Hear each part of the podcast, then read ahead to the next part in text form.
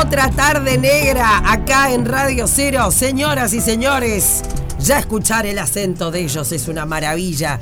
Y no había chance de no tenerlos en otra tarde negra. A Vetusta Morla desde España directamente con amor para Uruguay. ¿Y, y qué tenemos que decirles? En el día de hoy tenemos que cantarles algo. Pero esperen, antes de cantar, los que cantan son ustedes. Pero trato de abrirlo rapidito porque el tiempo apremia. Pero no queríamos que este día pasara desapercibido para ustedes. No lo puedo creer. 25 años de Vetusta Morla Wow. en el día de la fecha. Increíble. Miren qué bella la cajita, chicos. Qué Son maravilla. 25 alfajores. No sé si serán 25, pero son alfajores del Uruguay, los ¡Ay, qué mejores alfajores del país. Qué Vamos a abrir bueno. la cajita ahí. Miren esto. Bueno, Wow. bueno, bueno, bueno, bueno, bueno, bueno. Los alfajores ganadores del mundial. Pero. La es- cara de David es un Esto, poema. esto no lo, es que esto no lo vamos a compartir con No, nuestros no. compañeros. Esto es para Que ustedes. hubieran venido a esta radio. Que hubiesen venido, que Este, hubiesen por venido. ejemplo, es el de limón. No saben lo que es. Este es de frambuesa, para mí es el más rico, el más lindo. Además, porque tiene dorado, es una maravilla. Y nuestra audiencia estará diciendo, ay, pucha, lo rompí, pero lo rompí con amor. Porque vamos a cantarles el que los cumpla feliz como no podría ser de otra manera. Que los cumpla feliz, feliz. Que los cumpla feliz, feliz. Que lo cumpla Vetusta Morla. Que los cumpla feliz. Bravo. ¡Bravo! Bueno, ahí vamos. ¡Eh! Miren si íbamos, o sea, cuando me dijeron que era hoy, Hoy. ¿Cómo le íbamos a dejar, este, además de que posta se van a llevar los mejores alfajores de- del Uruguay? Así se llaman. Bueno, bienvenidos en primer lugar. Muchas gracias. Muchas gracias. ¿Todo bien? Bien, todo bien, bien. todo bien, todo a A- gusto. Anticipando lo que va a ser la presentación mañana eh, en la trastienda.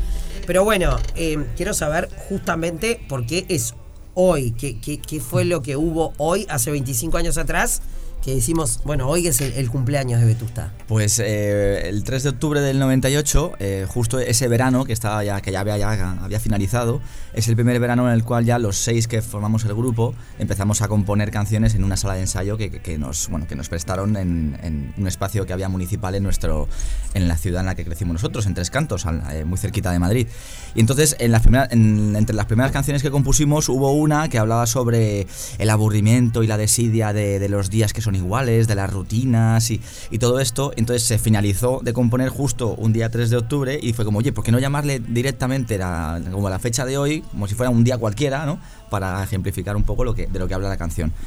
Y luego resulta que, bueno, que al final, con el paso de los años, pues eh, nosotros no, no es que celebráramos esa fecha como un cumpleaños, pero eh, ni, ni Se lo quedó. solemos hacer, pero se quedó como ahí la fecha ya y de vez en cuando, pues, eh, nos, eh, bueno, hacemos una, una cena o algo. No todos los años no hacemos nada, la verdad. Tiene más de, Este mi- sí, de mito, de mito que de Sí, realidad. Eso es, ese es el resumen. Está, pero para nosotros de ahora en más Es mitología. es hoy y después posta que prueben los alfajores van a Esto es decir, real, estos alfajores son reales. En este no caso es lo mito. estamos haciendo ahora para que nos inviten y nos hagan regalitos. Está muy y nos bien. feliciten. ¿Viste cuando te vas de vacaciones a algún lado y es mentira que es tu cumpleaños, pero Sí. en el hotel encajas? Y hoy es mi cum- es mi aniversario, a ver si. Habitación gratis. Yo, yo tenía unos amigos que se fueron de vacaciones a Japón y iban diciendo todo el rato honeymoon, honeymoon. Y les daban las mejores habitaciones, los, los mejores sitios en los restaurantes, honeymoon. Es muy bueno. Buenísimo. Y Claro, si total no le estás Sí, haciendo así. mal a nadie. Hacías honeymoon, honeymoon. Ahí está. Y los, ahí en los japoneses, venga, venga. Ta, ya veo que no es solo de los yoruba, porque los uruguayos nos caracterizamos por de arriba un rayo, la viveza criolla, si podés garroñar algo lo garroñás, te vas un all inclusive La pibeza. hasta que te duela la panza, total ya lo Hasta que garpaste. explotes. No sé los españoles cómo son. Un poquito también, Picaresca, un poquito la picaresca también. española. Y bueno, de ahí venimos también, ¿no? Así que de algún lado, de algún lado habremos aprendido. Bueno, em, em, ya han estado acá ustedes, ¿no? Sí, Sí. Pero no hace, hace un tiempito. tercera vez ya en Pero hace un tiempo que no están, ¿no? Sí, por lo menos 2018. Sí, Ta, eso es. pre-pandemia. Pre-pandemia, sí, pre-pandemia. Claro. Hace cinco años por lo menos. ¿Cómo fue, o sea, la, la- la pandemia, justo hoy la ahora la estábamos mencionando, ya quedó un poquito alejada, pero quiero ver en qué porcentaje de artistas están ustedes. Yo creo que, si bien fue de, las personas que más jodida la pasaron fueron los artistas, em, en cuanto a productividad, ¿no? Porque después que despegó, no sé en España, acá ahora es como que no paramos. Tipo, queremos ver todo, queremos hacer todo, queremos que toque todo el mundo. Y, y la mayoría de los artistas dicen, bueno, con el diario del lunes fue productivo en cuanto a composición, en cuanto a lo que les cambió la cabeza. ¿En qué porcentaje están ustedes? Pues un poco en todos, yo creo, porque bueno, al final sí, para los artistas fueron duro, fue duro la pandemia, pero creo que hubo otros sectores que lo pasaron muchísimo peor, incluso gente que ha desaparecido, por ejemplo, en, las industrias musicales en, en España eh, fue una debacle. No me refiero a los que damos la cara, sino a todos los que están por detrás. Claro. Para ellos fue, fue nefasto y, y bueno, eh, mucho se ha perdido. Una, hay una gran cantidad de mano de obra que se ha perdido, pues eh, se han ido a otros trabajos, a hacer mudanzas, a hacer obras, etcétera, etcétera, ¿no? Y, y, bueno, todo ese tejido se va recuperando poco a poco. También hay un cambio generacional de mucha gente nueva que quiere aprender los distintos oficios de, de, de nuestra industria. Y, y, bueno, y nosotros, dentro de todo eso, pues eh, sí que es cierto que veníamos de, de una gira ya muy larga. Eh, de hecho, nos pilló en medio de otro espectáculo como entre giras que estábamos haciendo que obviamente se tuvo que, que, parar, pero sí que es cierto que veníamos ya de, mucho ritmo y la pandemia también nos ayudó un poco a, a, reflexionar, nos dio tiempo a hacer una banda sonora para una película que se, llamó, se llama La hija. Eh, y de ahí un poco, de todas esas vivencias y todo lo que estaba ocurriendo a nuestro alrededor, fue un poco el germen o la semilla también de, de Cable a Tierra, del disco que venimos a presentar a, a la trastienda porque al final, bueno, eh, al estar tan, tan cerrados y al ir abriéndonos poco a poco al barrio, a, tu ciudad, a lo local, ¿no? Eh, pues había como una especie de, anhelo por pertenecer a, lo tuyo, por así decirlo, a lo cercano, ¿no? A lo que tienes más, más cerca, a lo familiar, y bueno, eh, se hizo un trabajo de exploración de nuestras raíces pero no nuestras raíces entendidas como un folclore puro y duro, no, no, no, no quisimos hacer un disco de folclore, ni mucho menos, pero sí raíces que habían estado en los seis eh, de una u otra manera, incluso eh, música pop rock también forma parte de nuestras raíces, ¿no? Eh, y bueno, se hizo un disco pues muy, muy interesante, porque al final, pues bueno, era una manera también de de sacar todas las vivencias que habíamos vivido también en el, en el continente, en Latinoamérica, ¿no? Eh, que también hay mucho de, de, todas esas raíces que también forman, son, son raíces que hemos ido creando a lo largo de estos 25 años también, ¿no? Entonces, bueno, ahí de todo eso y de mucho más salió Cable a Tierra y la verdad es que fue bastante fructífera para nosotros la, la pandemia. Así que es cierto que luego lo que dices tú, en España ocurrió lo mismo salimos todos como pollos sin cabeza, que decimos allá, todos con quiero verlo todo, pero sí que es cierto que hay demasiado. Creo que hay que ir poco a poco, sí. porque al final no puede haber tanta tanta, tanto boleto, ¿no? No, no, no, para, no puede estar ocupado tanto boleto. claro, verdad. tenemos que ir a pausa y quédense tranquilos que los vamos a dejar en, los vamos a dejar ir en Hablé demasiado. No, no, no, no, no. Es que nosotros si no nos vamos de mambo y después armamos un relajo de tandas. Además así pueden probar los alfajores. Venga, va. Y tomar el café de Plaza Café, nuestros queridos amigos Café de Honduras. Miren cómo hacemos todo acá, ¿eh? Eh ¿Está rico? Muy bueno, no, muy bueno. Para, me tenías que decir. No, no, es que me lo si estoy me tomando. que no, imagínate. no, no, está buenísimo. es muy rico. Damos fe de eso.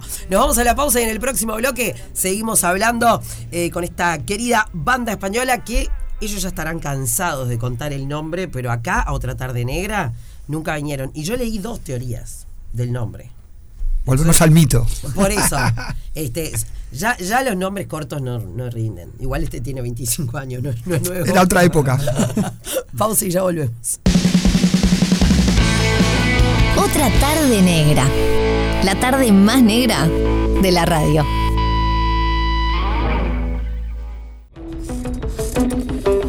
Compartiendo otra tarde negra con Vetusta Morla en este martes 3 de octubre, eh, previo a su presentación en la trastienda mañana, la presentación de este cable a tierra. Se tienen que ir 25 años atrás. eh, y responderme porque leí dos teorías. Uno que era una película de no sé qué cosa y la otra una película de no sé qué otra. Así que quiero la, quiero la verdad de dónde sale Vetusta Morla, que tiene un nombre contundente. Podríamos inventar también. Muy contundente. Eh, estás en lo cierto, es una película, pero antes que la película hubo un libro. El libro es de La historia interminable. No sé si acá se conoció como La historia sin fin, que en otros países de Latinoamérica se conoció como La historia sin fin. La un historia libro, sin fin acá. Un libro de Mijael Ende del año 79, que justo es el año de nacimiento de algunos de nosotros, para cuadrar ya el círculo. Y bueno, pues es cuando tuvimos que hacer nuestro primer concierto en ese año 98, a final de ese año 98 que hablábamos antes, pues hubo que poner un nombre, hubo una, unas propuestas, hubo una votación y surgió Vetusta Morla, que era un personaje de la novela y de la película, que era una vieja tortuga anciana así como ya un poco ni, ni, ni lista, ¿no? Ya que pasaba, ya pasaba de todo, ¿no? Está un poco así Nada importa. negativa. Decía, nada importa. Ay, me acuerdo, pa, qué, qué recuerdos esa, esa peli. El libro no Claro. lo leí, pero sí la, a la música. Ahí está, que nos falte. Limal. Que no, claro. Que hace poco volvió a la vida por Stranger Things, fue, ¿no? Este, que la canción. ¿Ah, sí? Sí. Ah, qué bueno. no Retomó Claro. las series que, bueno, que reflotan canciones. Todo. Eh, y, y bueno, de ahí venía, de ahí venía el nombre que. Sí, recuerdo. ¿cuál- ¿Saben cuándo fue la primera vez que estuvieron en Uruguay? ¿Se acuerdan? 2000, no sé si 2011, 12, vinimos al Festival Contrapedal. Un festival Ah. chiquito que se hacía aquí pues, justo por la zona del, Sí, como del un- puerto, el museo del, del carnaval. Con nuestro Gaby Turiel fue ahí en ese. Claro. Sí, bueno, y, tocamos allá y estuvo muy bien, nos, eh, nos hizo ilusión venir. me re- recuerdo cuando grababa Las Locus de la Trastienda decir Vetusta Morla, qué nombre. Y cuando venís al palo así tirando bandas, bandas, te aparecía Vetusta Morla.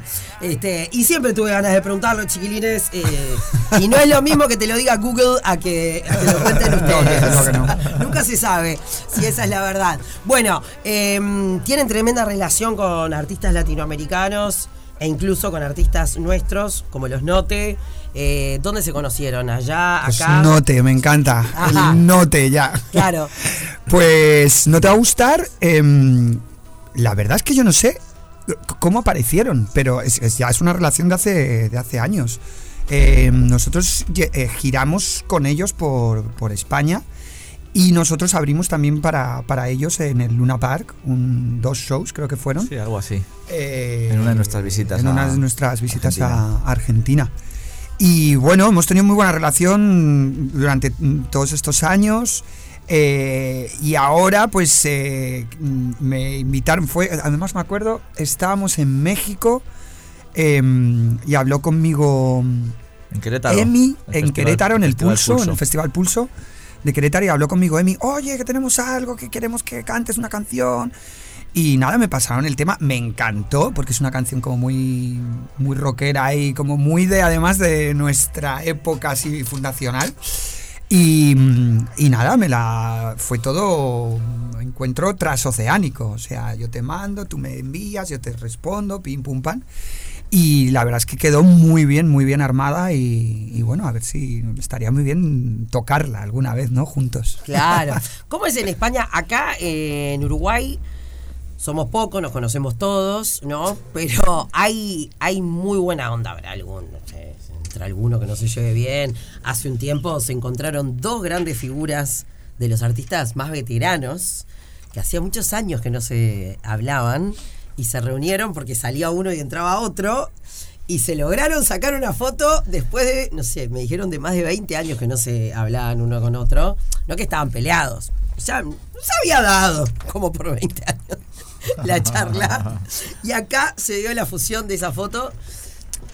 Jorge Nasser y Tabaré Rivero. Y después de ese día volvió. Ay, como, ¿no? Pero en España son las bandas así como de, de- de juntarse, que tienen relación entre ustedes, de que graba uno con otro. Acá re. Eh, sí, bueno, Sí, es- a un veces poco de todo. Tiene que ver con la amistad que haya entre, entre los artistas. Entonces, y como bueno, el país es un poco más grande, hay una mayor cantidad, una, una más buena cantidad de artistas y de muchos géneros musicales, bueno, pues sí que a veces te juntas con unos y con otros, con la gente con la que te llevas bien, mejor.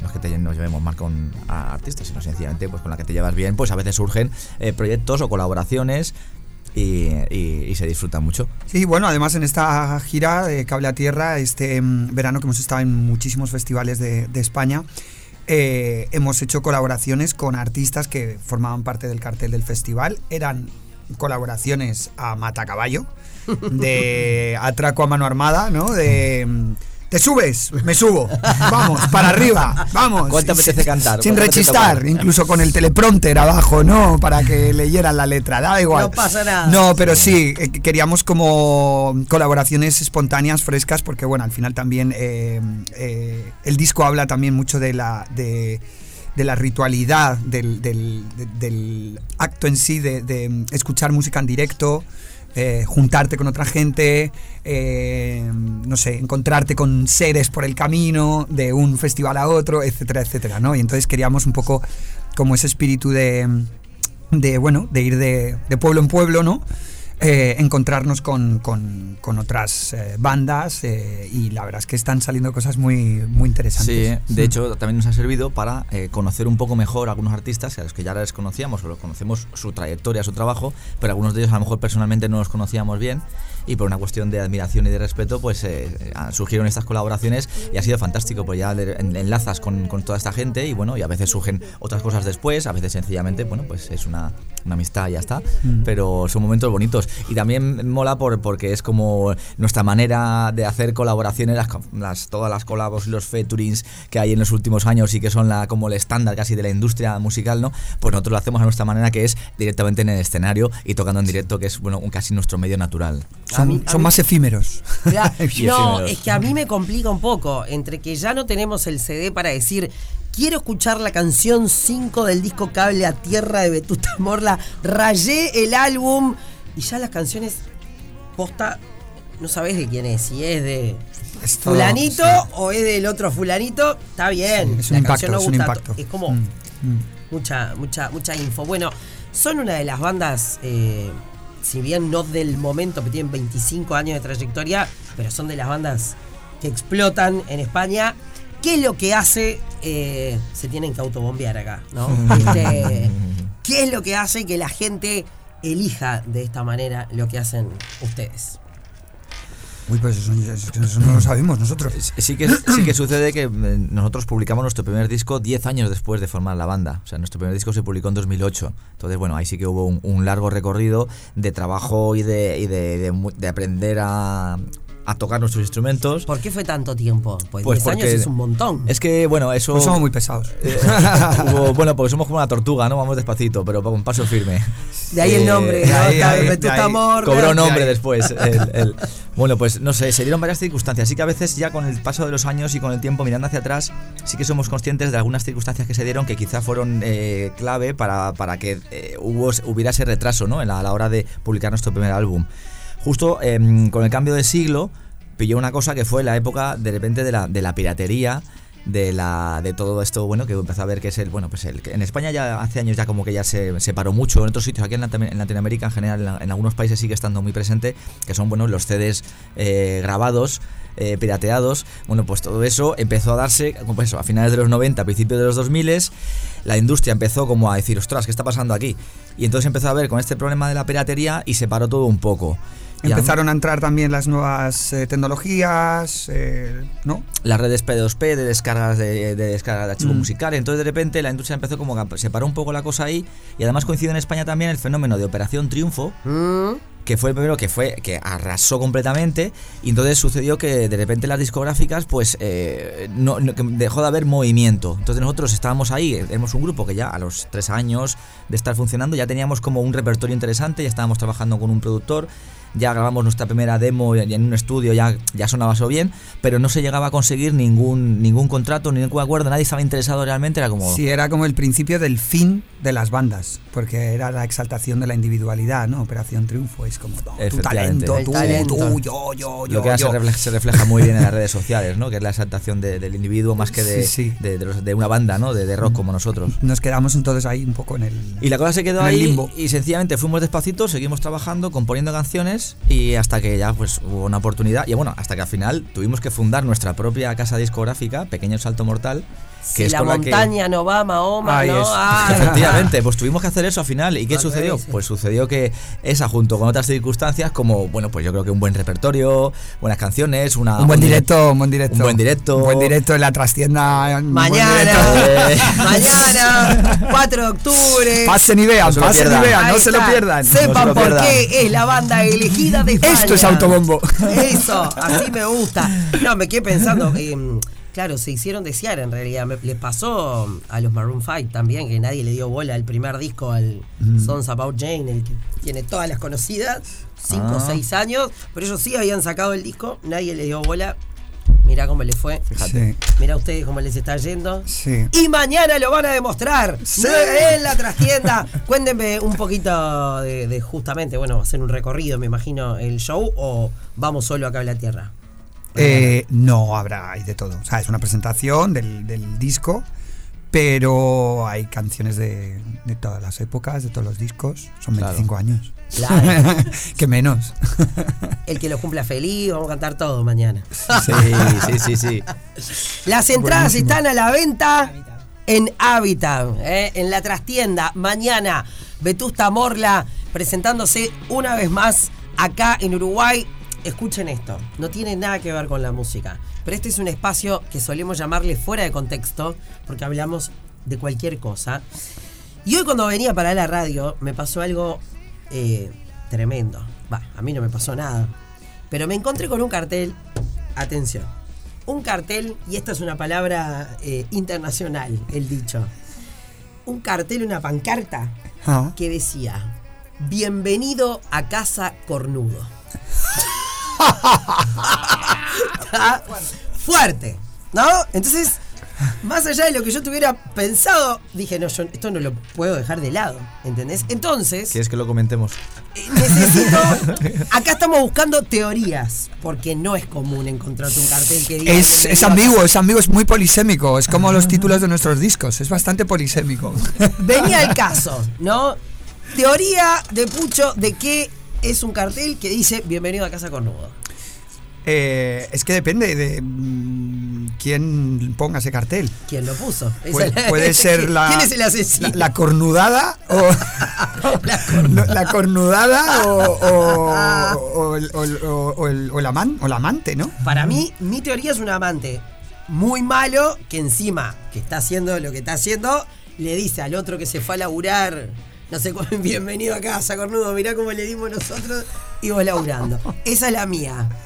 Eh, David, Me suena venganza de la, de la mujer para ridiculizarlo delante de todo el mundo. esa alguien la tuvo algo parecido, la de Sofía era algo así, creo, o la de Juanpi. ¿no? Oye, y pues mira, voy a meter una tercera vía. A ver, me encanta. Dejamos abiertas las líneas. Claro. La, la vía del poliamor. Mm, el poliamor que está tan de moda. Bienvenida a casa, cornudo.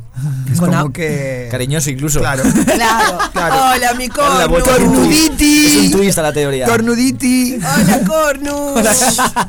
Tuvimos El, tema es que con el poliamor no hay cornudos. Claro. Ese es el tema, o sea que. Capaz que es una joda entre ellos. Claro, claro, claro. Después tuvimos otra teoría que era que cornudo es un apellido. ¿No?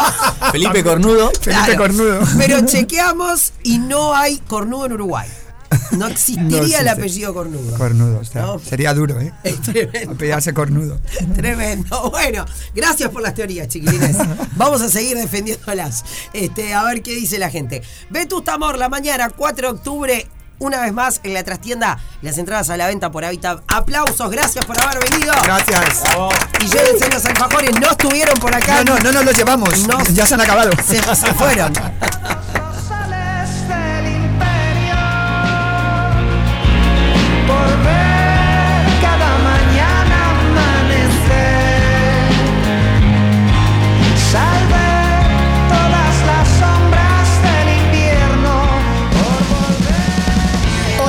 tarde negra. Más negra que tarde.